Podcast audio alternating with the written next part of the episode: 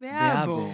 Unsere heutige Podcast-Folge wird präsentiert vom Podcast Überlebt. Und man muss dazu sagen, dass wir selber ja unseren Podcast begonnen haben vor einigen Monaten, weil wir selber riesen Podcast-Fans sind und weil wir halt im Gegensatz wie Jürgen das immer macht und immer Themen von Böhmermann klaut jede Woche, einfach das äh, spannend finden, wenn jemand richtig gutes Storytelling macht.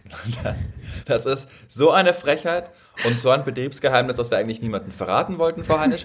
Aber jetzt lass uns doch mal ein bisschen ausholen. Wir wollen euch nämlich heute einen Podcast vorstellen. Du hast gesagt, der zeigt, was dieses Medium auch leisten kann, nämlich richtig gutes Storytelling, richtig gute Produktion und vor allen Dingen unglaubliche Stories, die genau so passiert sind, bei denen man im wörtlichsten Sinne nur die Luft anhalten kann. Ja, also sie sind eigentlich das komplette Gegenteil äh, von Antenne Allmann, wie wir hier uns jede Woche einen absammeln, wenn man mal ganz ehrlich ist. Ja, das ist völlig korrekt und deshalb haben wir auch gesagt, der Podcast Überlebt ist jetzt keine direkte Konkurrenz von uns, deshalb machen wir sehr, sehr gerne Werbung. Wir durften da vorab auch schon mal reinhören und ich kann euch sagen, es ist so ein bisschen, als würden eure Ohren in einem Kinosaal sitzen. Also es ist ein ganz tolles Hörerlebnis, bei dem man auch das Gefühl hat, man wird richtig so in diese, in diese Geschichten, diese Welt mit eingesaugt. Es geht nämlich vor allem um unglaubliche Überlebensgeschichten. Also ich weiß nicht, wer von euch vor ein paar Jahren beispielsweise diese Story mit der extrem waghalsigen Rettung von so einer Fußballmannschaft, die in einer Unterwasserhöhle auch mit Kindern in Thailand gefangen war, gehört hat. Das war wirklich krass. Ich habe es damals, äh, du glaube ich auch, ähm, versucht so mit dem Live-Ticker mitzu mitzuhören. Und es geht beispielsweise auch um diese Entdecker, die über zwei Jahre in der Arktis festgesteckt haben. Also es sind alles Geschichten, die weltweit Schlagzeilen gemacht haben. Und gerade das finde ich so spannend daran. Mhm. Auch jetzt in der ersten Staffel die Geschichte der Gleitschirmfliegerin Eva Wisniewska, ähm, die ihr einfach nur ihren Traum verwirklichen will und Weltmeisterin im Gleitschirmfliegen werden will. Aber bei einem Vorbereitungsrennen wird sie dann an ihrem Schirm, das ist so krass, wenn du es überlegst, von einer Gewitterwolke schwebend erfasst und auf 10.000 Meter in die Höhe äh, nach oben gewirbelt. Also das ist die sogenannte Todeszone. Du hast es schon mal gesagt, Jana, das ist wirklich die äh, Zone, wo auch einfach Passagierflugzeuge einfach fliegen. Also stell dir vor, du fliegst jetzt mit Lufthansa nach, nach London und auf einmal schaust du aus dem Fenster raus und da wirbelt diese, diese Frau da einfach. Ja, also die Wahrscheinlichkeit ist sehr gering, weil auch eigentlich in dieser Höhe, da herrschen Minusgrade. Wir haben im Flugzeug eine künstliche, 60, ja. ja, wir haben eine künstliche Druckkabine im Flugzeug, damit man eben atmen kann. Also die Wahrscheinlichkeit, dass man das da draußen überlebt, ist sehr gering. Ja, sie hat es aber irgendwie geschafft, äh, obwohl sie keine Sauerstoffflasche hatte und nur dünne Sportkleidung trägt, ähm, von einer wirklich unerschrockenen Sportlerin, von ihrem Traum von Fliegen und von ihrem tollkühnen Überlebenswillen. Ja, davon äh, handeln diese ganzen Stories und ihr könnt jede Woche, jeden Mittwoch nämlich, eine neue Folge überlebt hören und zwar eigentlich überall, wo es Podcasts gibt. Also ähnlich wie bei Antenne Allmann auch, nur dass das Ganze tatsächlich ein bisschen spannender ist. Wir haben euch das nochmal in die Show Notes gepackt, da könnt ihr nochmal reinschauen. Überlebt heißt der Podcast. Werbung, Werbung Ende. Achso. An manchen Tagen ist es erst leise, wenn die Musik laut ist. Ja, das Denk ist da korrekt. mal drüber nach, Jana Heinisch. Ich habe gestern äh, Matrix 4 geguckt mit Jules. Ähm, mhm. Ich habe die ersten Matrix-Teile irgendwann, ich glaube, ich habe mal ein oder zwei gesehen vor 100 Jahren, also ich habe gar nicht mehr durchgeblickt so richtig.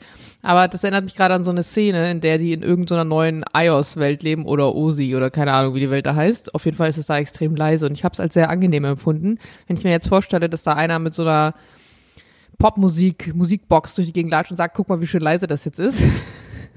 Netter Joke. Hey, wenn Ava, ich bin immer am besten drauf, wenn Ava Max direkt neben mir ganz laut läuft. Ja, dann bin ich. Kann ich mir gut vorstellen. Dann bin ich, bin ich am besten drauf. Jana Heinisch, wir sind beide wieder in Berlin, sehen uns aber auch nur durchs äh, Fest, das Handy. Bist du wieder fast gestorben oder einer deiner Liebsten, während du äh, die letzten Tage in Südafrika verbracht hast oder ist wieder alles gut gegangen? Ich überlege gerade, was der letzte Stand war. Die Aktion, wo Jules vom Berg abgebrochen ist, habe ich ja erzählt. Insofern, mhm. nee, ist äh, eigentlich alles gut gegangen. Wir sind dann zurückgeflogen, es hat alles funktioniert, alle Anschlussverbindungen haben geklappt. Man muss allerdings dazu sagen, wir sind ja mit Freunden unterwegs gewesen. Äh, mit Felix, mit dem wir ja auch die letzte Folge aufgenommen haben. Und Felix ist so ein Typ, sehr ähnlich zu Jules, der gerne einfach sein halbes Hab und Gut in U-Bahn liegen lässt. Und wir sind dann mit dem Uber zum, beziehungsweise mit zwei Uber, damit wir unsere ganzen Koffer mitgekriegt haben, zum Flughafen gefahren, ausgestiegen und in der Empfangshalle sagt er dann auf einmal, yo, mein Handy ist weg. Was eher suboptimal ist, wenn man bedenkt, dass man dann einen Flieger kriegen muss, sich in Südafrika befindet, in denen die Leute nicht so viel Geld zur Verfügung haben und die Wahrscheinlichkeit, dass man sein Handy zurückbekommt, so wie du letztes Mal, als du dein Handy im Mietauto vergessen hast, auch nicht sonderlich groß ist. Und dann kannst du ja auch noch blöderweise über diese App die Person nur einmal anrufen. Also er hat dann einmal den Uber-Fahrer angerufen, der ist auch rangegangen, die Verbindung war allerdings sehr schlecht.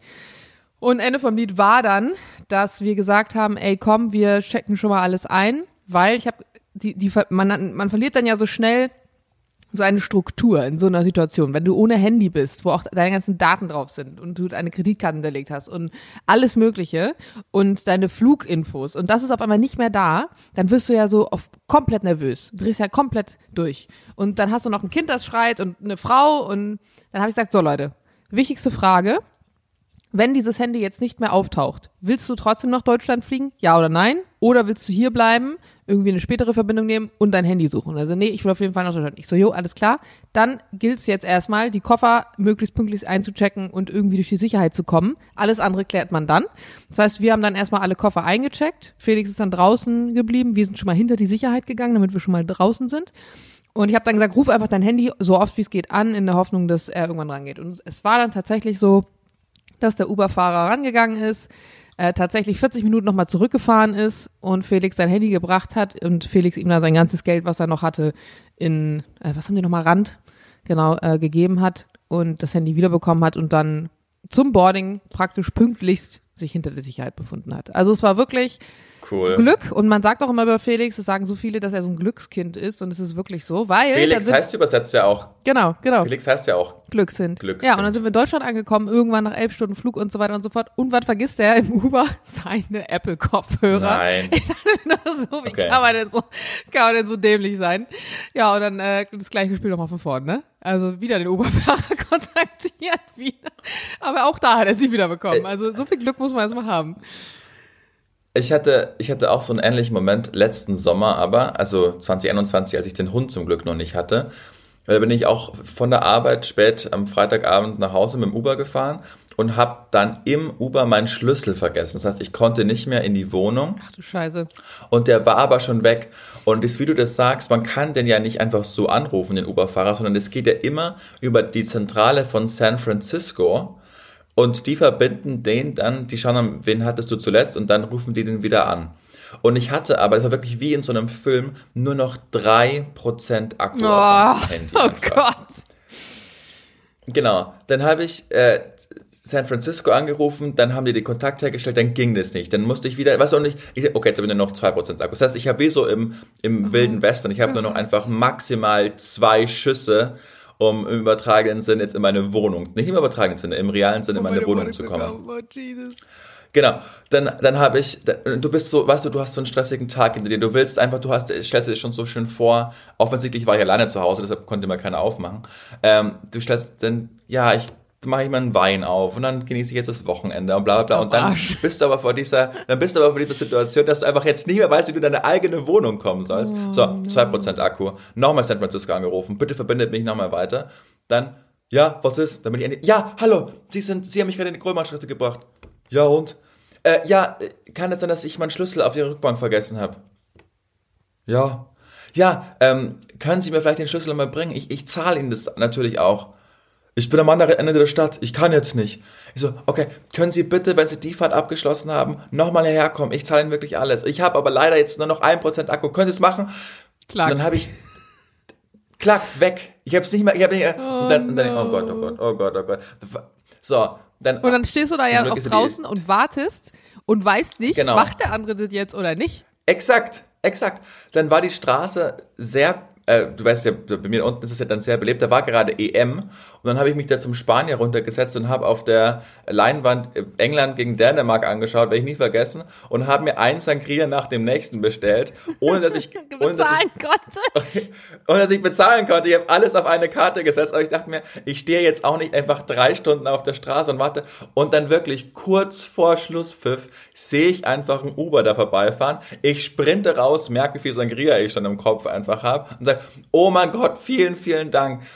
Und ähm, dann, dann äh, gibt er, dann sagt er mir, ja, ich will jetzt das Geld bitte. Ich will, äh, ich kann, kann ich über die Uber-App geben. Nee, können Sie nicht. Ich will, dass Sie äh, mir Bargeld bitte geben. Ich so, ja, ich verstehe, warum er Bargeld wollte. Dann ist okay, können Sie mir bitte den Schlüssel geben? Dann gehe ich kurz hoch in die Wohnung und dann gebe ich Ihnen das Geld. Ich muss auch drüben noch bezahlen. Nee, ich vertraue ihm nicht. Und dann, okay, hier, hier ist mein Handy, das kein Akku mehr hat, als Pfand. Geben Sie jetzt bitte den Schlüssel, ich gehe jetzt kurz hoch. Und dann bin ich hochgegangen. Und dann habe ich ihm auch wirklich äh, 10 Euro noch Trinker gegeben und er meinte, ja, Alter, du bist ja voll korrekt. Ich so, ja, ich wollte einfach meinen Schlüssel wieder haben. So, hab dann die Rechnung beim Spanier bezahlt und mal wieder, bin dann wieder hoch, so irgendwie drei Stunden nach nachdem ich äh, Feierabend hatte. Das war auch, das war auch mein, meine Uber-Geschichte, die wirklich, äh, die ich nie vergessen werde. Das war das Einzige, dass ich irgendwas vergessen habe im Uber. Ja, ich glaube, ich, ich, also im Uber habe ich, glaube ich, noch nie irgendwas vergessen und ich glaube, es wäre mein größter Horror. Also da würde ich wirklich, boah, da wäre mein Herz aber so tief in eine Buchse gerutscht. Aber ich bin sehr froh. Ich habe, ich mache das meistens tatsächlich so kurz vorm Ziel check ich schon mal, ob ich alles habe. Also ich gucke dann schon mal meine Hosentasche. Also Handyschlüssel, Portemonnaie sind ja so die drei Essentials. Und dann gehe ich eigentlich so kurz bevor ich da bin, einmal kurz durch, ob das alles da ist. Und dann, weil Felix war dann gestern auch so, ja, der ist total schnell losgefahren. Und Lien so, Digga, er hat gestern noch auf die Rückablage geguckt, ob jemand was da liegen hat lassen, hat noch Tschüss gesagt und hat sogar noch die Tür zugemacht. Also da hättest du ja mal in der Zeit, also das ist ja immer so die Wahrnehmung, ne? Wie schnell ist man ja. vielleicht auch, und gerade mit Kleinkind, äh, liegen die Nerven ja auch dann schon öfters mal blank und das will dann aber losrennen und dann hast du das irgendwie nicht alles beisammen im Kopf. Also generell auch Reisen, ich sag das immer wieder bei Insta, ich muss es jetzt auch nochmal sagen, Reisen mit Kind. Also nicht nur das im Urlaub sein mit Kind, sondern auch das Reisen an sich. Elf Stunden. Also ich weiß nicht, wer von euch schon mal mit einem anderthalbjährigen Kind, wahrscheinlich die, viele, elf Stunden in so einem, in so einer Economy Class gesessen hat. Über Nacht. Es ist wirklich heftig. Und es ist nicht mein Kind gewesen. Und ich fand es trotzdem schon heftig, weil natürlich, wenn der neben dir liegt, der Kleine, pennst du nicht. Also zumindest nicht, weiß ich nicht, ob das biologisch damit zusammenhängt, dass man eine Frau ist und dann dieser Ammenschlaf sofort einsetzt, aber auch wenn du das Auge zumachst, du hast immer reflexartig eine Hand beim Kind, sobald er sich umdreht oder kurz mal macht oder sonst wie was. Und das ist natürlich nicht erholsam. Und trotzdem, hormonell funktioniert dein Körper. Trotzdem, auch wenn du ne, dann irgendwie 24 Stunden wach oder whatever, das geht alles. Und das meinte auch eine Freundin von mir letztens, als ich gesagt habe, wie macht ihr das mit so wenig Schlaf? Sie so, Jana, du bist dann Mutter oder Vater, und dein Körper stellt sich auch automatisch hormonell um. Da reicht dann drei Stunden Schlaf. Da, da ist eine gute Nacht, wenn ja, du fünf witzig. Stunden durchgepennt hast. Das funktioniert einfach. Und deine Prioritäten sind auch ganz anders. Dir ist scheißegal, ob die Haare äh, zehn Tage nicht gewaschen sind oder du müffelst wie so ein Stinktier, I don't know. Ist scheißegal, weil dem Kind geht's gut, das Kind hat geschlafen und keinen Hunger, dann ist die Welt in Ordnung. Und äh, ich glaube, so soll es ja auch sein. Also biologisch hat das ja alles Sinn und Zweck, dass das so ist. Aber trotzdem Respekt. Wie war dann, also wie war dann der Flug, weil ich, mich nervt es ja immer zutiefst, wenn ich dann quasi schon beim Einstieg sehe, okay, das wird so ein Kleinkind einfach so eine Reihe vor mir sein, auch bei Überlandsflügen, weil man einfach nicht zum Schlafen kommen wird. Wie war das? Konnte er dann ruhig sein ja. oder fühlst du, oder hast du dich dann auch so direkt verantwortlich gefühlt, wenn er dann geschrien hat, weil das ganze Flugzeug wieder wach geworden ist? Also ich muss sagen, der ist schon, der hat, schläft schon verhältnismäßig gut im Vergleich jetzt zum Beispiel zu Anton, der eher unruhiger Schläfer ist. Dafür ist Pippo, wenn er wach ist, total unruhig und äh, quäkelig im Vergleich jetzt wiederum zu Anton. Also jedes Kind ist ja auch unterschiedlich. Und man muss auch einfach bedenken. Heißt der wirklich Pippo? Ja, kommt von Filippo. Also ich dachte auch mal, das wäre eine Abkürzung. Äh, ist aber ja. wirklich sein richtiger Name. Pippo, was ist nochmal der ah, ja. Zweitname? Felino, glaube ich, oder so. Ah, ähm, ja. Huber dann, oder? Ja, ist spannend, wenn man sich damit 30 mal vorstellt. Äh, dann kommt so ein Muskelprotz mit so einem, mit so einem T-Shirt, Tanktop rein und sagt so, hallo, ich bin Pippo. das ist total geil. Yeah. Aber gut, gibt, gibt viele Namen, Pippo. wo ich sagen würde, ich würde mein Kind nicht, sondern muss ich auch nicht, ist ja auch nicht mein Kind. Auf jeden Fall hat er doch dann geschlafen. Also ich glaube, wenn du einem Kind den Rhythmus gibst, meiner Meinung nach wichtig, kann aber auch jeder anders sehen. Und ähm, dann auch viel Ablenkung im Flugzeug, dann kannst halt, du kannst halt dann nicht deinen Film gucken oder whatever, sondern du musst dich dann halt einfach dafür darum kümmern, dass der Kleine halt irgendwie klarkommt in dieser engen Welt in dieser einen Reihe. Für den ist ja wirklich diese Sitzreihe ist ja dann für zwölf Stunden einfach seine Welt und dann musst du halt gucken, dass in der Sitzreihe halt alles Paletti ist und dann musst du dir halt das Essen aufteilen, wenn das Essen kommt, dann können halt nicht alle gleichzeitig essen oder du musst ihm was anderes zu essen geben oder wenn du dann, da gibt's dann diese Fernseher zum Glück auf den Langstreckenflügen und da hast du ja auch so kleine Spiele drauf.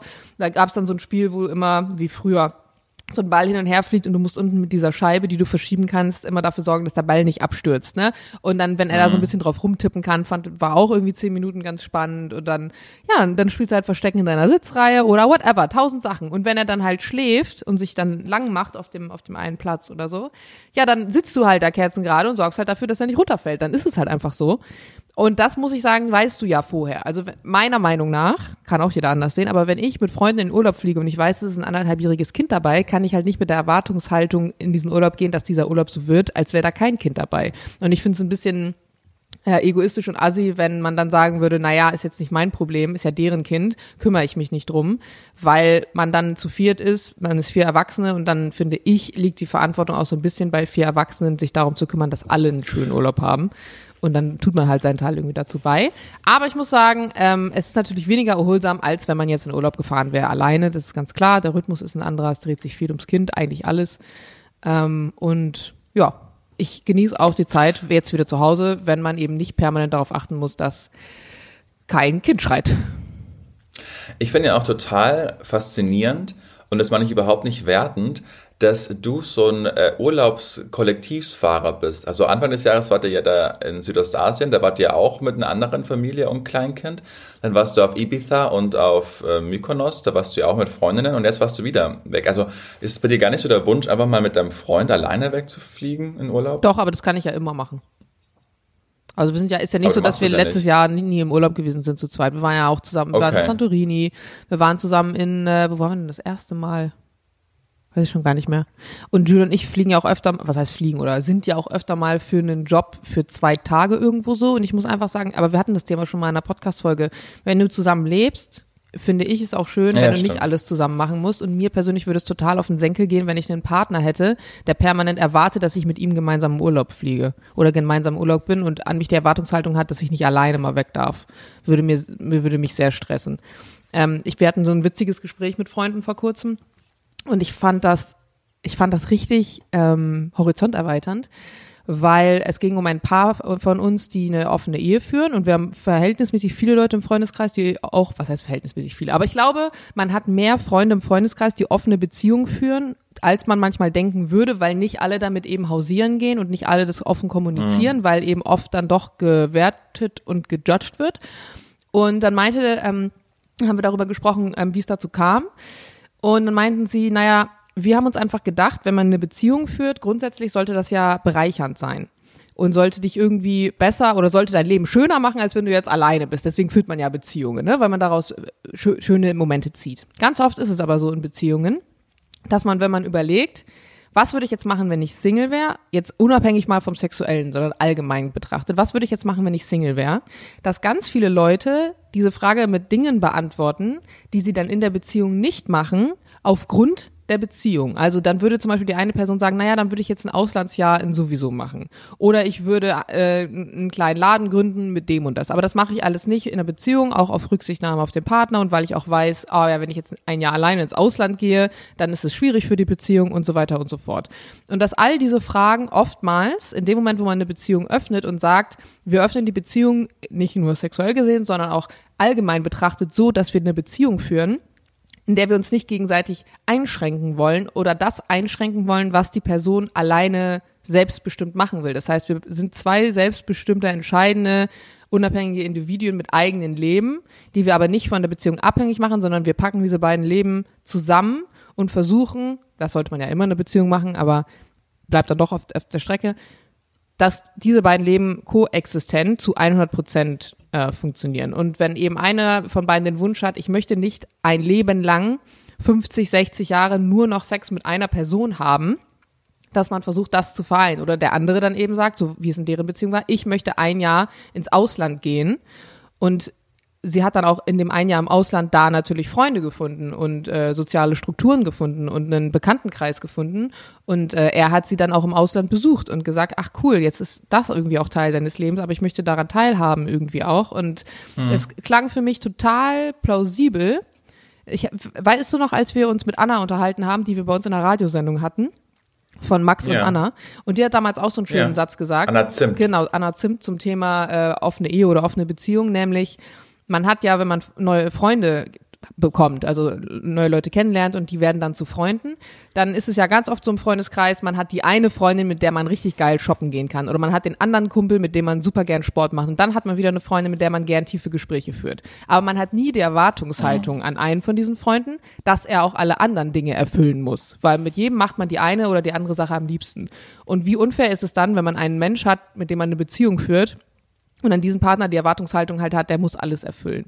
Und äh, long story short, jetzt sind wir voll abgedriftet. Äh, ich wollte gar nicht in dieses Thema hin, aber irgendwie hat sich das so entwickelt.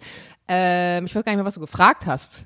Ach so, warum, warum ich, ähm, äh, ob ich nicht das, das, das Bedürfnis habe, mit Jules in Urlaub zu fliegen. Yeah. Doch, habe ich natürlich. Aber ich erinnere mich auch, dass du das, ich erinnere, erinnere mich, dass wir auch die Diskussion geführt haben. Jetzt habe ich es vergessen, weil damals habe ich das Argument auch verstanden, dass du den halt jeden Tag siehst und dass dann auch mal ein Wunsch besteht, einfach Urlaub mit äh, mit anderen äh, zu machen, was halt bei mir äh, in meiner Partnerschaft anders ist, ne, weil ich ja quasi nur anderthalb Tage die Woche quasi ja, meine Freundin Ich glaube, bei Fernbeziehungen das so generell sehe. dann nochmal ein anderer Ausgangspunkt. Ja, Und ja. ich muss sagen, Jules war ja jetzt trotzdem dabei.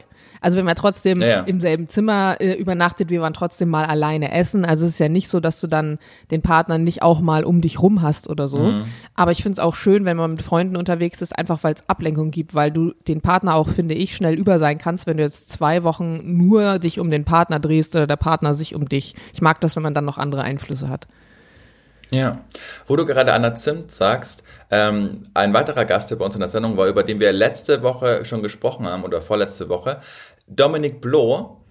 Und der hat jetzt einfach äh, vor ein paar Tagen das deutsche, äh, das Bundesverdienstkreuz einfach bekommen Richtig von Steinmeier schön. im Schloss Bellevue. Äh, genau, sowas von verdient, weil der dann auch diesen Duschbus ins Leben gerufen hat, dass obdachlose Menschen quasi ihre Würde behalten und Duschen und Körperhygiene einfach pflegen können. Und das hat mich so arg gefreut. Also ich, ich fand, der war, war ein super spezieller Typ. Ich glaube, er war auch richtig äh, bekifft einfach, als er mit uns das Interview geführt hat. Das hat es ein bisschen so gewirkt, wenn man seine Augen angeschaut hat, und dass ich das äh, beweisen kann, aber es würde mich nicht überraschen auf alle Fälle. Ein, aber ein, ein super netter Typ, der uns dann auch so ein bisschen provoziert hat und meinte, ja, er hat eigentlich mal Lust, über was ganz anderes zu sprechen und dann in einer Live-Sendung einfach dieses ähm, Thema aufgemacht, dass es einfach ein Irrsinn ist, dass man wenn man schwarz fährt, einfach vorbestraft werden kann und ins Gefängnis kommt, dass es eigentlich nur in Deutschland so ist und auch, dass es auf eine Gesetzgebung der Nazis noch zurückführt.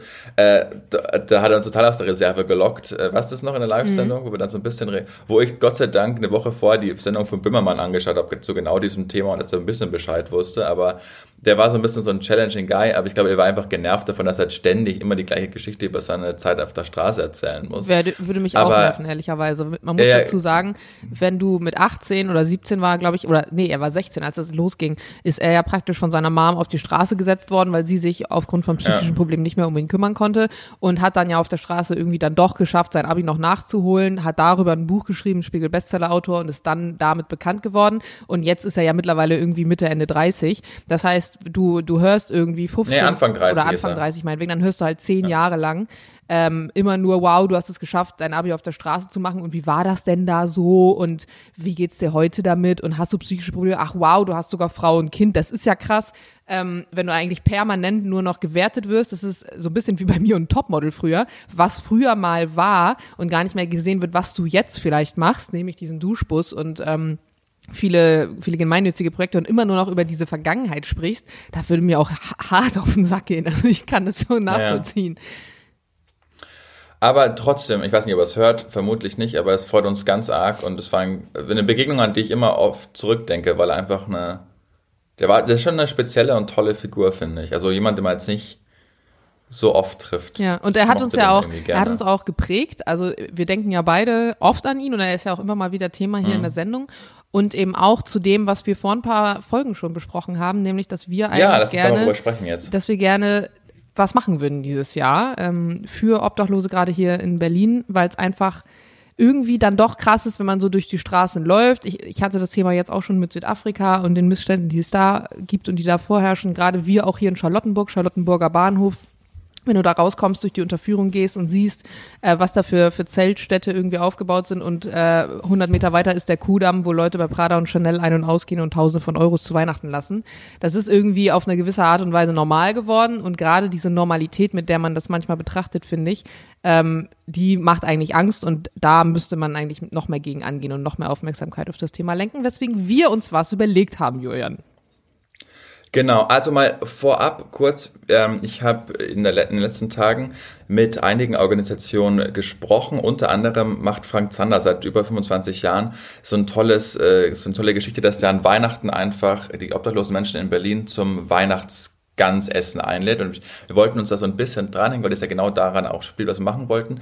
Aber die haben gesagt, dass sie in der letzten, in der letzten Zeit einfach schon oder in den letzten Jahren so ein Netzwerk aufgebaut haben, dass sie ziemlich safe sind. Also die, die sind auf unsere Hilfe quasi nicht mehr angewiesen. Die gibt's ja was auch schon über 20 Jahre, muss man dazu sagen. Das haben die ja schon genau, aufgebaut. Genau, seit 90, glaube ich. Ja. Was die aber brauchen, und das haben, da haben wir ja auch schon mal dazu aufgerufen, ähm, die brauchen wirklich Kleidung, weil äh, durch die Flüchtlinge aus der Ukraine oder die geflüchteten Menschen aus der Ukraine sind so die Vorratsspeicher an Kleidung ziemlich aufgebaut. Also wenn ihr daran mal denken wollt und eh euren Kleiderschrank durchgeht, einfach mal äh, die Kleidung spenden. Aber das haben wir eh schon gesagt. Aber das, wir wollten es uns nicht so einfach machen und einfach irgendwie einen Spendenaufruf machen. Wir wollten selbst was machen. Und deshalb, Jana, sag doch mal was, vor allen Dingen die Idee kam auch von dir, deshalb Ehre, wem Ehre gebührt, was wir uns jetzt vorgenommen haben. Ja, wir haben uns vorgenommen, eine kleine, ja, ist so ein bisschen adaptiert. Ich weiß nicht, ob ihr das noch aus der Schulzeit kennt, Weihnachten im Schuhkarton gab es früher, haben wir zumindest in der Schule viel gemacht. Da hat man kleine Schuhkartons genommen und mit Sachen befüllt, die vor allem in äh, Länder geschickt wurden, in denen, ja, die ein bisschen bildungsfern da teilweise waren und Probleme hatten in der Entwicklung und so weiter. Ähm, Stifte wurden reingepackt, äh, Spielsachen, all so Dinge irgendwie, die Kinder in anderen Ländern brauchen, die eben nicht so viel Glück hatten. Und ich habe mir gedacht, es ist total schwierig für uns umzusetzen, wie man jetzt so eine Aktion irgendwie gestaltet. Wir hatten ja ursprünglich in der Folge schon gesagt, wir würden gerne so eine Suppenküche irgendwie machen, also wirklich am Mensch sein, nicht einfach nur Spenden sammeln, wie Jörn gerade schon gesagt hat. Mit der Suppenküche ist das Problem, dann hat man also einen Bollerwagen mit so einem Suppen und dann stolpert man da über Stock und Stein und das ist auch irgendwie doof und da kriegt man auch so, nicht so viele Leute mit erreicht. Dann hatten wir uns überlegt, machen wir einen Stand. Dem Stand ist immer das Problem, wenn man nur einen Stand hat an einem Ort kann man auch nicht so viel abdecken irgendwie und dann ist auch mit der Stadt und der Genehmigung und bla bla bla, da hängt ganz viel mit dran. Ende vom Lied war, ich habe mich zurückerinnert an die Spendenaktion, die ich ähm, für die äh, ukrainischen Flüchtlinge gemacht habe mit dem Story-Flohmarkt damals. Da habe ich ähm, nämlich einfach dann ja ganz viel Kartons auch verschickt mit Kleidung, die dann gegen Spenden sozusagen gesammelt wurde. Und diese Schuhkarton-Aktion und auch dieses Weihnachten im Schuhkarton habe ich mir gedacht, könnte man doch eigentlich ganz gut umwandeln. Es muss jetzt kein Schuhkarton sein, aber wir haben uns überlegt, wir werden eine große Anzahl an Kartons einfach bestücken mit all den Sachen, die man eben jetzt aktuell gerade im Winter draußen, wenn man auf der Straße lebt, braucht. Also Handschuhen, Mützen, vielleicht Schlafsäcken, ähm, Essensgutschein. Also all so Sachen, die einem jetzt irgendwie gerade helfen, wenn man draußen lebt. Und wir werden dann uns entweder einen Sprinter mieten oder vielleicht auch nochmal mit Bollerwagen oder mit Auto und die Kartons eben äh, verteilen in Berlin. Was wir dazu brauchen, sind logischerweise spenden.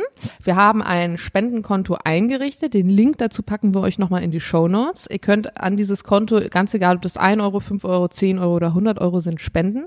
Und diese Spenden werden wir sammeln bis Mitte Dezember. Johann und ich haben uns da schon einen kleinen äh, Terminkalender im Kopf überlegt. Wir werden uns voraussichtlich am 19. Dezember treffen und von dem Geld shoppen gehen. Wenn ihr ein paar Tage länger noch spenden wollt, ist es auch in Ordnung. Dann kaufen wir noch ein bisschen was nach. Und wir werden vor allem davon so Sachen wie Essensgutscheine, Thermosflaschen, eben Mützen, Handschuhe und sowas kaufen und dann in äh, ganz viele Kartons packen und dann rumfahren, wahrscheinlich am 23., also einen Tag vor Weihnachten und so ein bisschen Weihnacht äh, auf die Straßen zu Menschen, die in Berlin leben und Obdachlose genau. bringen. Das ist die Idee. Wir haben auch wir haben auch gesagt, wir machen ein bisschen Punsch, natürlich ohne Alkohol, ähm, weil manche sind einfach trockene Alkoholiker, die auf der Straße auch leben und da weiß man dann nicht, äh, ob man den, also ne, wir machen Punsch einfach, schenken den dann einfach auch noch aus, wenn wir das machen, und um einfach ein bisschen aktiv zu sein und nicht sich so einfach zu machen und sagen, hier, wir haben jetzt die, diese äh, Summe gespendet, geht jetzt an Kältehilfe, was ich auch immer empfehlen kann, dahin zu spenden, mache ich auch. Aber wir wollten einfach, äh, genau.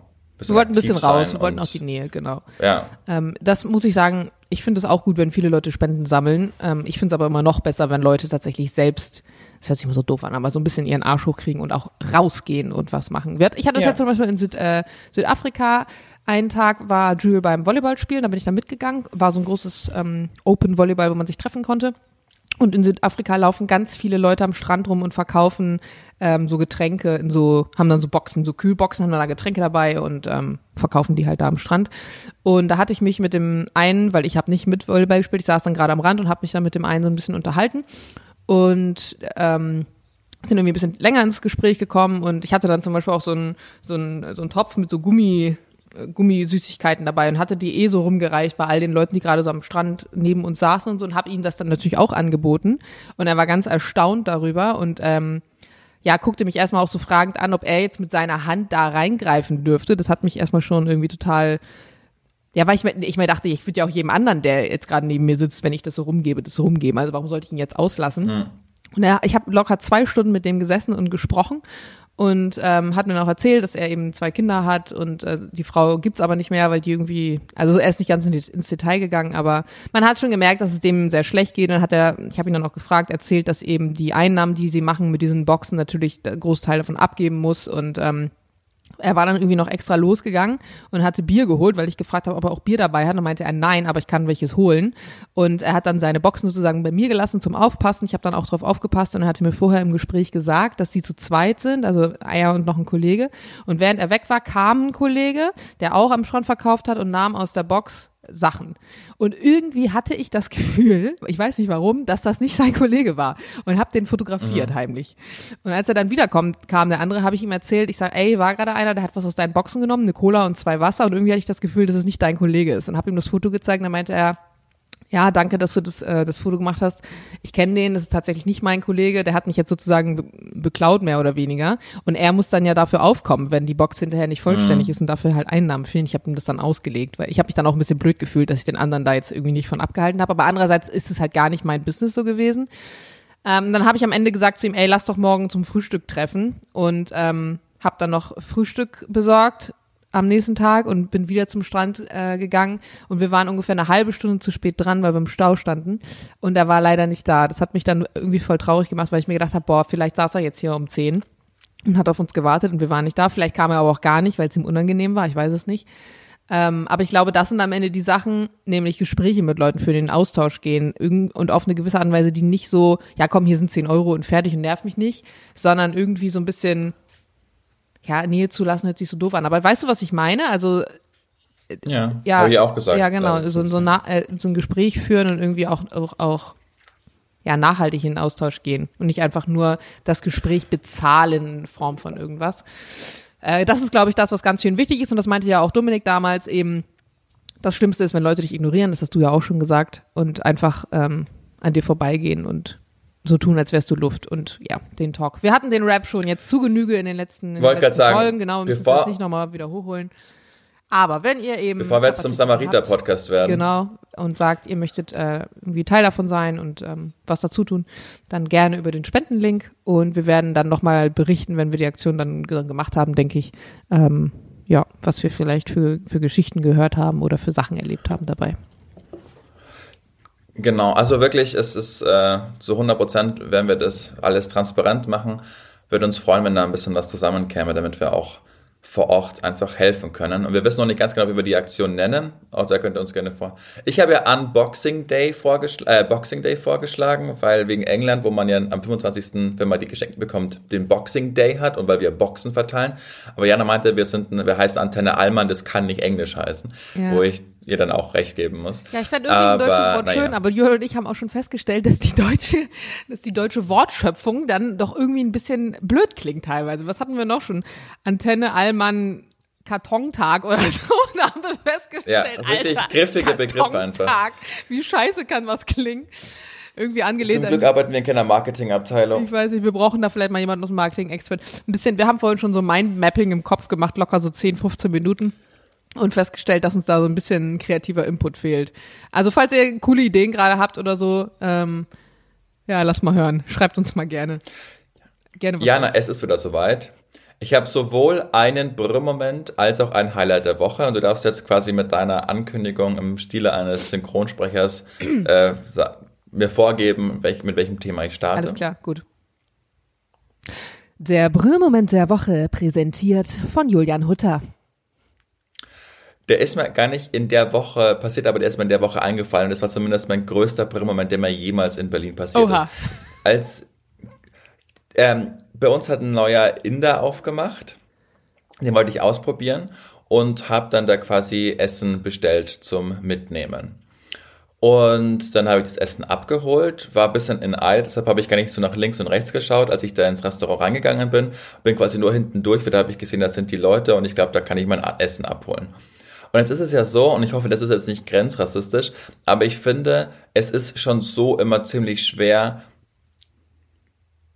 indische Menschen zu verstehen, die Deutsch sprechen, weil die ja so eine ganz andere Phonetik einfach haben. Also die würden, wenn wir Indisch sprechen, würden die uns vermutlich auch kaum verstehen, aber es ist schon so immer ziemlich schwer. Du kannst ja formulieren, äh, das ist nicht ein Problem, was die haben, sondern was wir haben. Du könntest nämlich Was wir sagen, haben, wir als genau. Deutsche haben einfach das Problem, dass es uns total schwerfällt, indische Menschen in Deutsch zu verstehen, weil das ist ja So. unser Problem. Das Problem wird nochmal äh, multipliziert, wenn man Masken trägt, Ja. ne? was ja dann eh schon immer schwer ist. So, dann habe ich also das Essen abgeholt und habe gefragt, ob ich auch mit Karte zahlen könnte. Und dann habe ich verstanden, äh, nur an der Bar. Da dachte ich, ah, okay, dann gibt's wohl so ein, so ein EC-Kartenterminal an der Bar. Und ich so, ah, okay, alles klar. Nehmen so das Essen, schau nochmal in so ganz traurige und verstörte Augen, als ich das Essen nehme, denk mir aber nichts und will dann quasi zu der Bar gehen und gehe dann wieder zu, dem Ausgang und schaue nach links und rechts und sehe aber, da ist keine Bar. Und dann bin ich schon so an der Tür, Oh nein, er dachte, du willst es drehe klauen. mich nochmal um und denk mir, ach, der hat gar nicht gesagt nur an der Bar, der hat gesagt nur in Bar. Ja, Also nur, es ist Ja, nur Barzahlung einfach möglich. Und deshalb habe ich hat dann auch diese traurigen und verstörten und enttäuschten Augen auf einmal total Sinn gemacht. ja, weil er In dachte die ja ich jetzt noch nicht, geblickt er habe, hätte bevor ja mit dem Essen nicht einfach gehen lassen, oder? Jana, der hätte mich einfach mit dem Essen gehen lassen, der hat keinen Mucks gesagt. Hä? Ich hätte einfach, ich hätte einfach aus dieser Tür gehen können. So, dann dachte ich, und dann war ich so, also, oh mein Gott, das ist unangenehm. Ich der dachte einfach gerade, ich klaue dieses Essen. Dann bin ich nochmal zurück zu ihm und habe ihm versucht zu erklären, dass ich ihn falsch verstanden hätte. Der hat das aber gar nicht kapiert, weil er der deutschen Sprache gar nicht so mächtig war und hatte nur so ein verstörendes rausgebracht, oh das ist so. Verlegenheitslachen.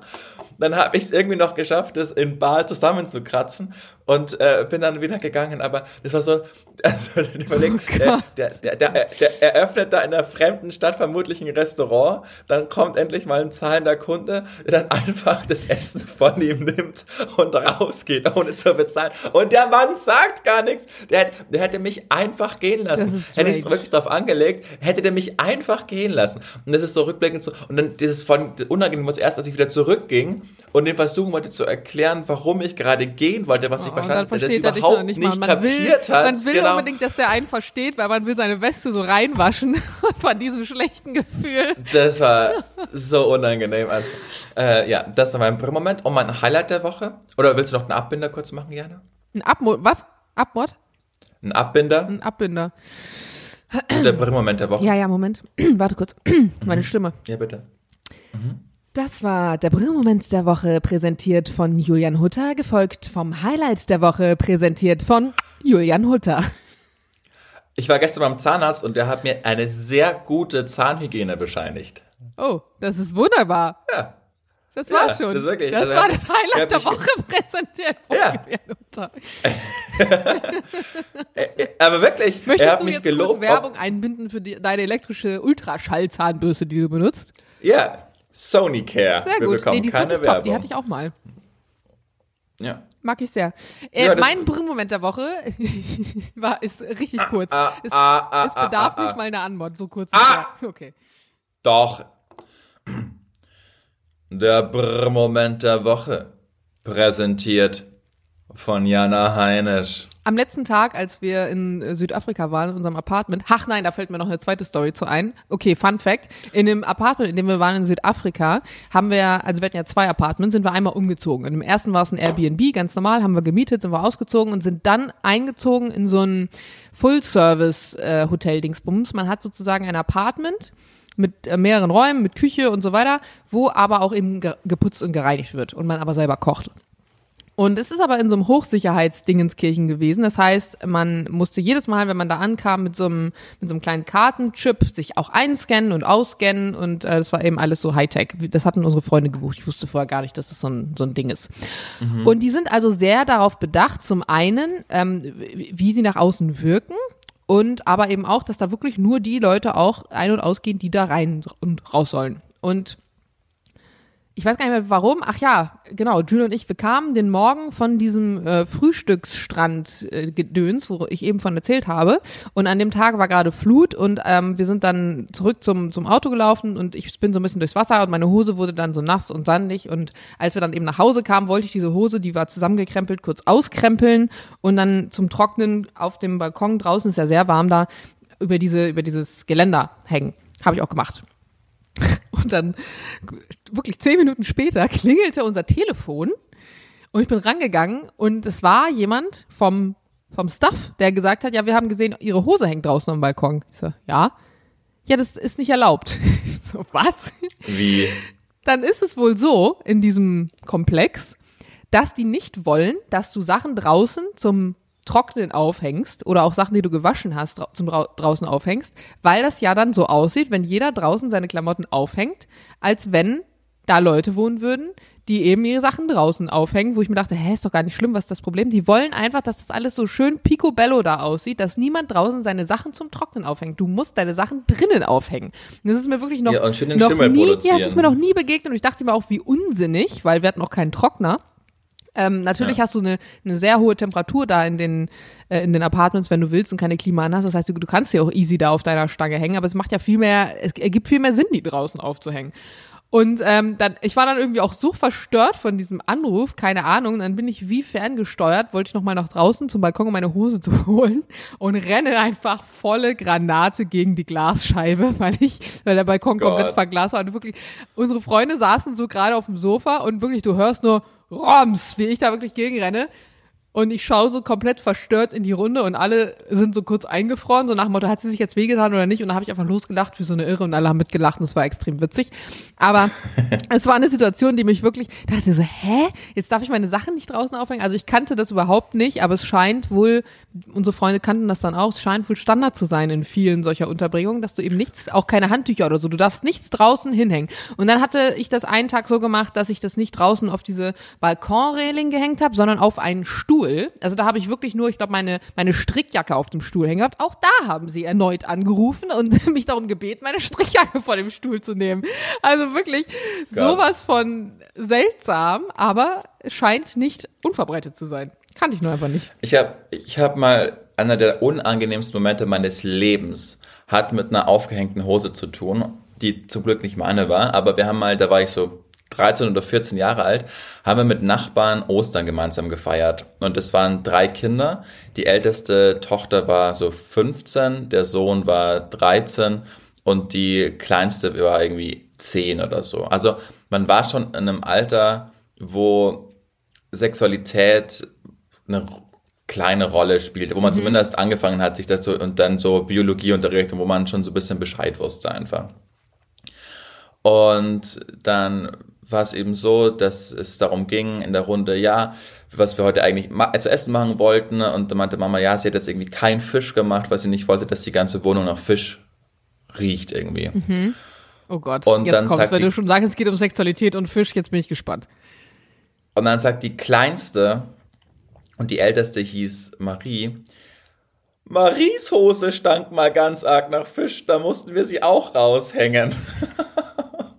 Aber meinte sie Fisch? Vielleicht meinte sie einfach wirklich Fisch. Nein, nein, nein, nein, nein. Sie meinte keinen also so wie die so, so wie die Eltern und wie Marie in diesem Augenblick geschaut haben, wussten alle, da ging es nicht oh wirklich nein. um Fisch. Und, und du kannst der Kleinen ja keinen Vorwurf machen, weil ja. die wusste ja gar nicht, was, was, worum es irgendwie so ging, dass da irgendwie kein Ausfluss oder sonst irgendwas stattgefunden hat.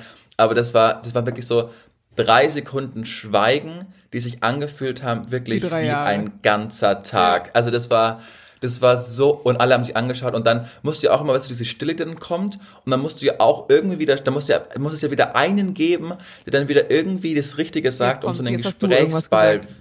Nee, nee, das weiß ich nicht mehr, wer dann irgendwas gesagt hat. Aber, aber das ist ja oft so in so Situationen, wo es irgendwie total unangenehm ist, dass dann ja, genau, und äh, ach, hier, Kata, ne? Mhm. Was dann wieder so ein random, und das macht es dann ja noch awkwarder, also, oder more awkward.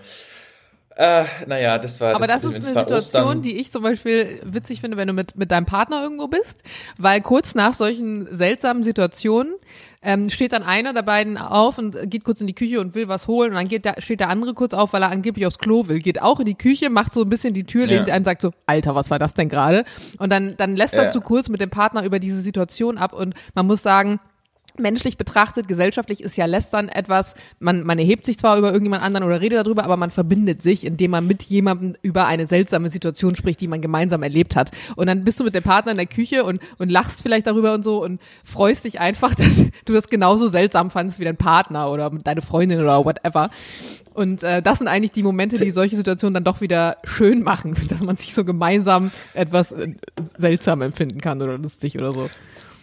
Till Reiners hat da mal irgendwie ein geiles zu gehabt, wo er meinte, lästern ist quasi wie jemanden Kritik ins Gesicht geben, nur besser. Weil, wenn du irgendwie so ein Streitgespräch hast und du anderen was entgegenwirfst, dann kommt ja meistens direktes Feedback ja. zurück. Im Sinne von, ja, aber das von dir, bla, auch. Aber wenn man einfach lästert, dann hat man diesen geilen Effekt des, da sich überheben, ja. ohne dass er was zurückbekommt. Das ist Lästern so toll. Ja. Ich finde auch Lästern eigentlich total, also wann, wann ist Lästern Lästern? Meiner Meinung nach ist ja Lästern eigentlich dann Lästern, wenn du das, was du sagst, der Person eben nicht ins Gesicht sagen ja, würdest. Weil wenn du es der Person auch ins Gesicht sagen würdest oder der Person vielleicht schon mal ins Gesicht gesagt hast, dann ist es eigentlich einfach, ja, was ist es denn dann? Wie nennt man das dann?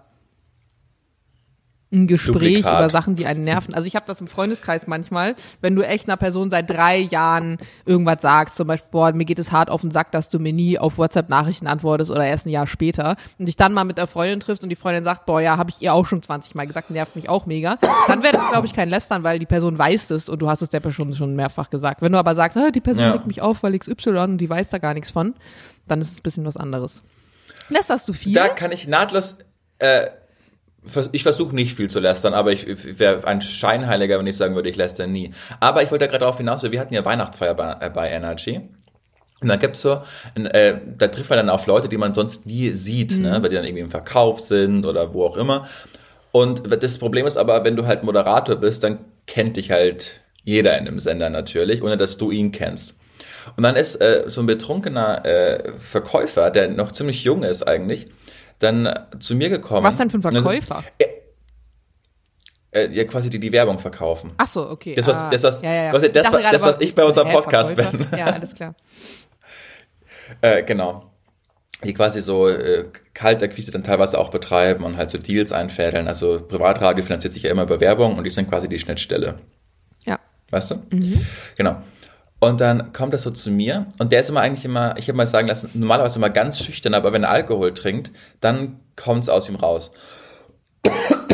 hey, ich wollte nur mal sagen, Julian, er kannte auch meinen Namen, ähm, ich bin echt immer riesen Energy-Fan, auch bevor ich hier angefangen habe zu arbeiten. Und als du die Sendung angefangen hast, so vor, vor zweieinhalb Jahren, da war ich ja auch noch ein bisschen jünger und da dachte ich mir, was für ein dummer Typ und überhaupt nicht lustig. Aber je länger ich dich höre, desto besser wird's. Und jetzt finde ich die Sendung wirklich richtig okay. Geil. Nett verpacktes Kompliment. Ja. Was hast du geantwortet? Also, Ach ja, ja Mensch, danke, das freut mich. Das freut mich. Es ist schön zu hören, dass ich ja, in deinen Augen aber, scheißgeil war und jetzt doch nicht mehr ganz so scheiße. ja, aber super. Also, das fand ich, das fand ich wirklich. Äh, weiß ich nicht, äh, bereichern für den Abend, weil äh, dann ja, ist ein ehrliches, eine ehrliche Kritik, ehrliches Feedback, nehme ich mal so an. Über jemanden, den ich auch gerne mal lästern würde, ist Kai Pflaume. Mhm. Hast du denn diese Videos gesehen, wo er mit den Elevator Boys, die übrigens hier Nein. bei mir im Wohnkomplex Nein, wohnen. Habe ich nicht gesehen. Die Elevator äh, Boys wohnen bei dir im Wohnkomplex. Ja, im, aber im Hinterhaus. Hä, du hast doch voll den hässlichen Fahrstuhl. Im Hinterhaus. Ach so, die haben einen anderen Fahrstuhl. Ja, also das, ich weiß ja nicht in meinem Gebäude, aber das gehört zu meinem Wohnkomplex Ach, was. dazu. Ist ja egal. Gut zu wissen, Aber auf alle Fälle sehe ich die Come voll on. Ich werd, ja. Also sollte jemand Fanpost haben und die direkt an die Elevator Boys adressieren wollen, alles nicht an mich. Julian. Ich verbrenne die alle. so, aber Kieler meinte, dass die jetzt super nett sein müssen. Aber ich, ich, also für mich ist es ja so, wie früher, weißt du, wenn jemand irgendwie 25 war und Tokyo Hotel kam auf, dann konnte ich auch verstehen, dass die die irgendwie scheiße finden und so ist es bei mir auch. Ich so, was ist denn euer, also egal. Ähm, jedenfalls war der bei den Elevator Boys und Kai Pflaume wie, der ist ja über 50 einfach.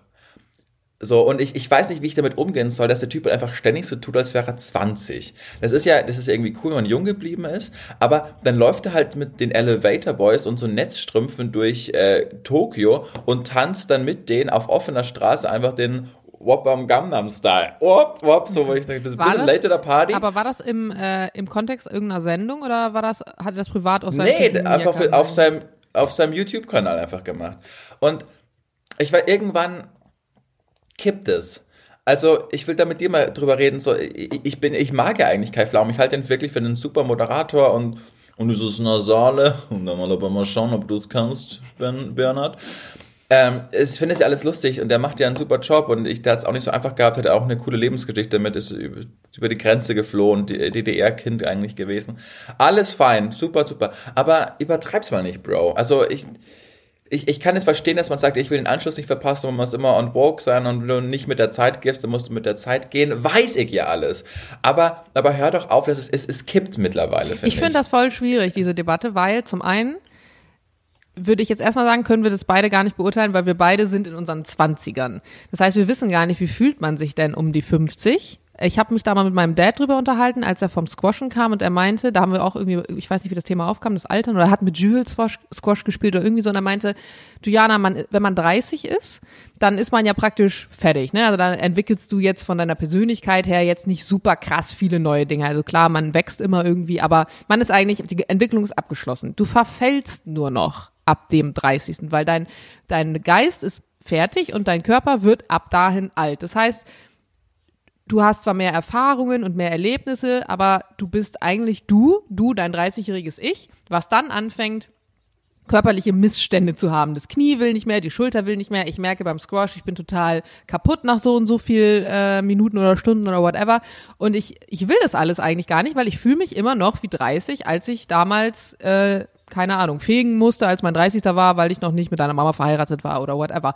Und da denke ich mir, boah, das muss echt so stelle ich es mir nämlich auch vor, das muss echt schwer sein, weil jetzt noch in meinem Alter, so ich bin 28, merke ich schon, wenn ich zurückschaue, vor vier Jahren, als ich 24 war oder vor acht Jahren, boah, da ist noch ganz schön was passiert in der Entwicklung. Und ich merke aber, je älter ich werde, umso kleiner werden diese Schritte. Und wenn ich mir dann vorstelle, dass ab einem bestimmten Zeitpunkt keine mentale Entwicklung mehr stattfindet, sondern nur noch ein Verfall.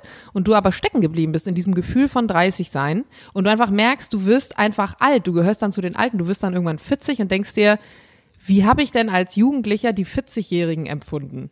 Oder dann wirst du 50 und aber, denkst, boah, ich gehe aufs Altsein zu, ja aber genau, aber ich verstehe, was du meinst, aber er stellt diesen Kontrast umso mehr her, indem er dann einfach sich so verkleidet und einfach Dinge macht, wo du sagst, du, du bist es nicht mehr. Wenn du einfach dich immer cool ansiehst und gepflegt bist und der sieht ja immer noch toll aus, dann hat man das gar nichts mehr so, so im Kopf, als wenn der dann einfach diesen, diesen krassen Kontrast herstellt mit irgendwie, keine Ahnung, wie die, als sind die 16, ähm, dann mit denen da irgendwie nee, den, den Gangnam-Style. Also man denkt immer, die wären 16, aber ich glaube, die sind schon alle über 20.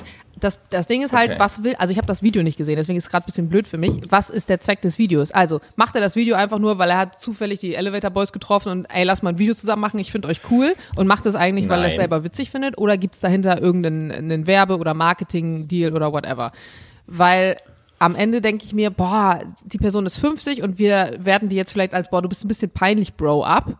Aber dann denke ich mir nur so, hä, wie geil, du bist 50 und kannst immer noch so aus dir rauskommen, wie als wenn du jünger warst. Und klar, wenn du eine Person bist in der Öffentlichkeit wie ein Kai Pflaume, dann wird ja alles, was du tust, immer im Kontext deiner öffentlichkeitswirksamen Person gesehen. Aber niemals, du kannst ja als Kai Pflaume wahrscheinlich nichts Privates machen und das hochladen. Weil alles, was du hochlädst, wird irgendwie als beruflicher Inhalt so gesehen und dann wird es auch so bewertet. Und in Wahrheit denkt er sich, ey, ich habe ein paar Jungs getroffen, die wohnen bei mir in Charlottenburg und ich finde die irgendwie witzig, lass mal ein Video zusammen machen und hochladen. Weißt du, was ich meine? Ja, aber er, er wohnt in München und in Hamburg und nicht in Berlin. Und ich glaube auch nicht, dass er die jetzt einfach in Shibuya einfach so auf der Straße getroffen hat und meinte, lass das mal machen. Ja gut, dann ist es halt ein Marketing-Hintergrund, dann ist er sowieso ja nur Opfer genau. des beruflichen Kontextes. Das heißt, dann dürfte man eigentlich erst Nein, nein, nein, das hat, ich, das hat er einfach gemacht, um zu zeigen, wie cool und hip er ist. Da steckt ja kein Marketing und nichts dahinter. Das war Eigenmarketing. Ich verstehe, dass du es befremdlich findest, aber ich finde, das ist ein Problem, das du hast, dass du es befremdlich findest. Da müsstest du darüber nachdenken, warum findest du es jetzt befremdlich und nicht, warum macht er Ja, deshalb wollte ich die Debatte ja mit dir anstoßen. Ja. So, ich, ja. ich, ich, wollte das aber ja ich, also so, ist es jetzt, ich komme, das kommt vielleicht gerade ein bisschen so. so. von oben herab von mir, so meine ich es nämlich gar nicht, weil ich erwische mich ja selber oft, wenn ich so denke, so hoppala, äh, was ist jetzt hier passiert, wenn ich irgendeine Person sehe. Wobei ich meistens, äh, mir ist das, wo ist mir das letztens aufgefallen? Ähm, da war ich in, war das Mailand oder so? Irgendwo, wo extrem viele fancy Leute rumgerannt sind. Und da sind so, so, so viele Omas mir entgegengekommen, die so knorke tipptopp aus dem Ei gepellt waren. Wirklich Knorke. modisch, mega geil. Und ich dachte mir nur so, wie nice ist es bitte, wenn du A, den, also den Kontext sozusagen checkst und B, auch vielleicht in einer Stadt lebst, in der du nicht schief angeguckt wirst, wenn du dich irgendwie so anziehst, wie du dich anziehen willst, weil diese Omas sahen so geil aus und ich dachte mir, ey, wenn die wenn ihr Leben so geil ist wie ihr Outfit, dann hat die Frau einfach alles richtig gemacht in ihrem Leben. Ah, in Wien ist es zum Beispiel auch so, dass sie auch alle extrem nice aussehen, finde ich. Ähm, und eben nicht so diesen Ja, klassischen. dagegen ist ja auch nichts einzuwenden. Aber wenn du dich mit so einem Netzstrumpfding einfach äh, da den vom Gangnam-Style tanzt, dann ist es einfach nochmal ein anderes Level. Ich weiß Aber- ja auch nicht, warum ja, es so- genau, ich weiß, was meinst, Eigentlich ich es ja super cool Frag finden. dich mal, warum ist es ein Ich anderes weiß- Level? Ja, ich, ich weiß Was nicht. unterscheidet Es ist zum so- Beispiel eine Netzstrumpfhose von einem Collar-Blocking-Mantel? Ich, ich glaube, ich, glaub, ich weiß es. Ich glaube, ich will Kai Pflaume einfach cool finden. Also ich mag den ja eigentlich. Ich finde es ja, wenn er da im Am- Anzug rumsteht, ist es einfach ein cooler Typ. Und ich mag auch, dass er sagt, dass er mit seinen Söhnen irgendwie vom Overkill-Store übernachtet, damit die dann den coolsten Sneaker haben können. Das finde ich ja alles cool. Aber ich glaube, da hat er einfach so eine Grenze überschritten, die, weil ich die Elevator Boys auch an sich einfach jetzt, also liebe Grüße, aber ich kann da halt mit, ich kann damit halt nichts anfangen. Demnächst also, kleben was so Eier das? vor deiner, an deiner Fensterscheibe oder so. Ja, also jede, kann ja jeder toll finden und Erfolg gibt ihnen ja auch recht und vermutlich spricht auch nur der pure Neid aus mir, dass die mit so einem Scheiß so reich geworden sind. Aber ich, trotzdem ist es jetzt keine Kunst, wo ich mich hinstelle und sage, boah, also die Picassos unserer Zeit. So, das wird halt nicht passieren. Ist ja auch völlig egal. Aber dann geht er zu denen und bietet, und der bietet sich vor allen Dingen da so an und will einfach, äh, sei doch einfach du selbst.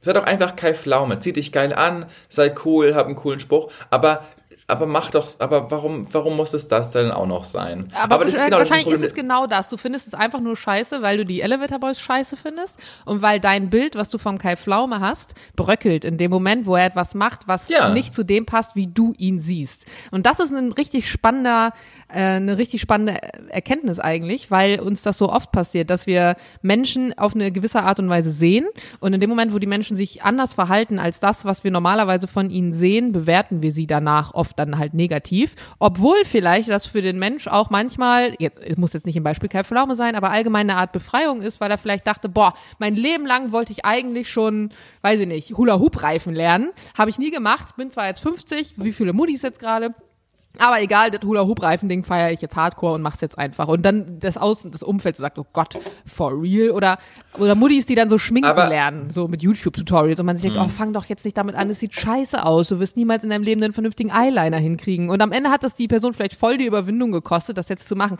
Ja, das passt jetzt vielleicht nicht aufs Kai-Pflaume-Beispiel. Und wahrscheinlich hast du am Ende des Tages recht. Es war einfach nur so Marketing. Und er hat sich gedacht, geil, bisschen Follower abgreifen vielleicht. I don't know, weil ich bin nicht Kai-Pflaume, ich weiß es nicht. Aber der, der Gedankengang dahinter zu sagen, eine Person entspricht nicht dem Bild, die das ich eigentlich von der Person habe, ist ja eigentlich ein Problem, was wir selber haben. Und da müssten wir eigentlich so ein bisschen an unserer Denke arbeiten, finde ich. Aber das ist auch ein Phänomen, das man ja auch ganz oft bei Bands oder so mitbekommt, ne? So, äh, so, keine Ahnung, so Indie-Bands, die man irgendwie selbst für sich entdeckt hat. Und dann will man, will man die, aber dass die genau immer so bleiben, wie man sie entdeckt hat. Und dann haben die diesen einen großen Hit, wo sie dann doch mal irgendwie Synthes einwerfen, um, keine Ahnung, gerade on Vogue zu sein. Und dann haben die so einen internationalen Mainstream-Erfolg. Ah, stimmt, das ist so ein bisschen Und dann bei, findet man sie auch scheiße. Wen hattest du? Leonie? Hast, du- hattest du darüber ge gesprochen? Genau. Das ist, glaube ich, so ein Ja. Problem, in Anführungsstrichen, was man nur hat, wenn man wirklich so extrem into Music ist wie du. Ich kenne das nämlich gar nicht, weil ich höre ja, das habe ich ja schon mal gesagt, ich höre ja Bands nicht aufgrund der Bands oder Songs aufgrund der Bands, sondern ich höre Songs aufgrund des Songs. Das heißt, wenn ich einen Song geil finde, ähm, dann gucke ich mir halt an, wer ist der Interpret? Ah, hat er noch andere geile Songs? Nö, hat er nicht, es war nur der eine geile, okay, dann speichere ich mir nur den einen. Und ich würde jetzt nie anfangen, auf ein Konzert zu gehen von einer Band, weil ich irgendwie äh, die Band so krass geil. Also wenn sie zufälligerweise viele geile Songs haben, okay. Aber ich, ich sehe das ja immer getrennt voneinander. Das Thema hatten wir auch schon mal, ne? Den, den, den Song an sich und den Interpreten und du nimmst das ja zusammen, deswegen hast du dann eine andere Erwartungshaltung als ich. Ich kann aber verstehen, dass dann da ähm, Enttäuschung entsteht. Ich glaube, das ist wie mit Filmen. Jules hat das zum Beispiel immer mit, äh, mit, mit Marvel-Filmen oder solchen Geschichten. Wenn er dann enttäuscht ist, wenn irgendein Film kacke wird und dann sagt, ja, Disney hat das alles so kaputt gemacht, weil Disney jetzt der Meinung ist, sie müssten da jetzt irgendwie dies und das einbauen oder jenes. Äh, oder du hast dann die Comics von früher gelesen und dann entspricht der Film nicht dem Comic und so weiter. Oh, sorry. Mal kurz aufstoßen. Mm, dann ähm, mm. verstehe ich das, aber ich glaube, das kann nur Leuten passieren, die, die eben wirklich sehr so Fan von etwas sind. Und das bin ich eigentlich von fast nichts. Ja, wo du Marvel gerade ansprichst. Ich war äh, in Wien ja im Hotel und dann am Abend, als wir nach Hause gekommen sind, habe ich Pro 7 angemacht und dann lief ähm, von Nolan die Batman-Reihe, der dritte Teil. Mhm. Ich weiß gerade nicht mehr, wie er, wie er heißt. Genau. Und dachte ich mir, mega, ich liebe diese Trilogie. Ich mag äh, die Nolan Batman-Reihe, wo Heath Ledger das Joker spielt. Und dann dachte ich mir, mega, geil, schaue ich mir das Finale noch an.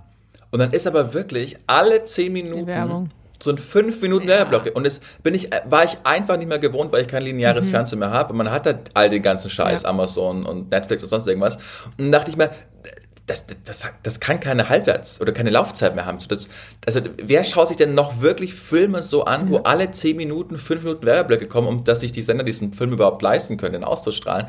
Das, das ist weder äh, spricht es für die Kunst, weil so ein Nolan sicher auch nicht sich vorgestellt hat, dass die ganze Dramaturgie immer durch Karlsberger Krone äh, Werbung unterbrochen wird. Ja. weißt, weißt du? Und, und, und selbst als Konsument denkt man sich, ja, leider, also ich kann jetzt nicht schon wieder irgendwie den Spannungsbogen innerlich aufnehmen und, und dann, wenn wir die ersten zehn Sekunden nochmal wiederholt, ist man wieder weiter weiß. Es ist ja wirklich so, dass das so ein ist, das 90 Minuten Film dann, dann teilweise drei Stunden dauert im Free TV. Ja. So viel Werbung. Und was ich aber am frechsten finde, ist, wenn du dann schon diese ganzen, ähm, also ich habe zum Beispiel TV, TV Now, nee, es heißt jetzt anders. Es heißt jetzt RTL Plus oder so? RTL I don't Plus. know. Auf jeden Fall hast du diesen Bums, den du dann extra kaufst, womit du dann auch normale äh, Sendungen schon so gucken kannst. Die machen dann auch Werbung teilweise. Sind dann zwar nur drei, zwei, mhm. drei Blöcke davor, aber ich denke mir nur so, hä, wieso zahle ich denn bitte fünf Euro im Monat, um mir die Scheiße ohne Werbung reinzuziehen? Jetzt macht ihr da trotzdem Werbung. Jana, vor. was kommt als nächstes? Vor Antenne Allmann Werbung? Ah, das wäre wirklich frech. Ja, aber dazu musst du sagen, Antenne Allmann ist umsonst. Das ist was anderes. Kann sich ja jeder ja, einfach stimmt. so reinziehen.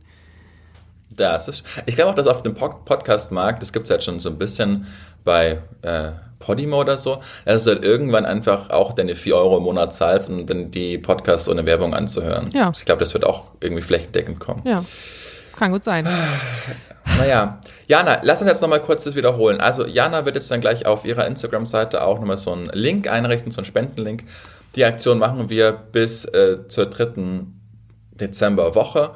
Dann schauen wir einfach, wie viel wir zusammenbekommen und dann gehen Jana und ich los, organisieren das Ganze, bringen das Ganze an den Mann und wir freuen und uns, Frau. wenn wir da als Community und an die Frau, wenn wir da an die Community irgendwie was, was Schönes kredenzen und schöne Weihnachten ja. einfach ermöglichen. Und wir packen euch den Link hier in die Show Notes. Wir packen euch den Link auch nochmal bei Antenne Allmann ins Insta-Profil. Da könnt ihr auch nochmal reinklicken und in unsere äh, Profile. Genau, wir würden uns sehr freuen und wir werden berichten. In diesem Sinne, sagt, dass es uns gibt. Gebt uns gerne fünf Sterne auf Apple Podcasts und ähm, ja. Kommentiert wieder mal. Schon Kommentiert, mal spendet. Gekommen. Das können wir jetzt dazu packen. Wir können jetzt jede Folge dazu sagen, ja. spendet. Das wird ein richtiger Uprap hier.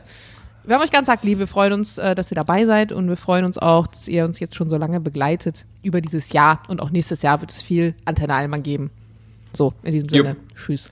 Diana. Wir haben euch ganz arg lieb. Und der Julian. Und der Julian. Tschüss. Tschüss.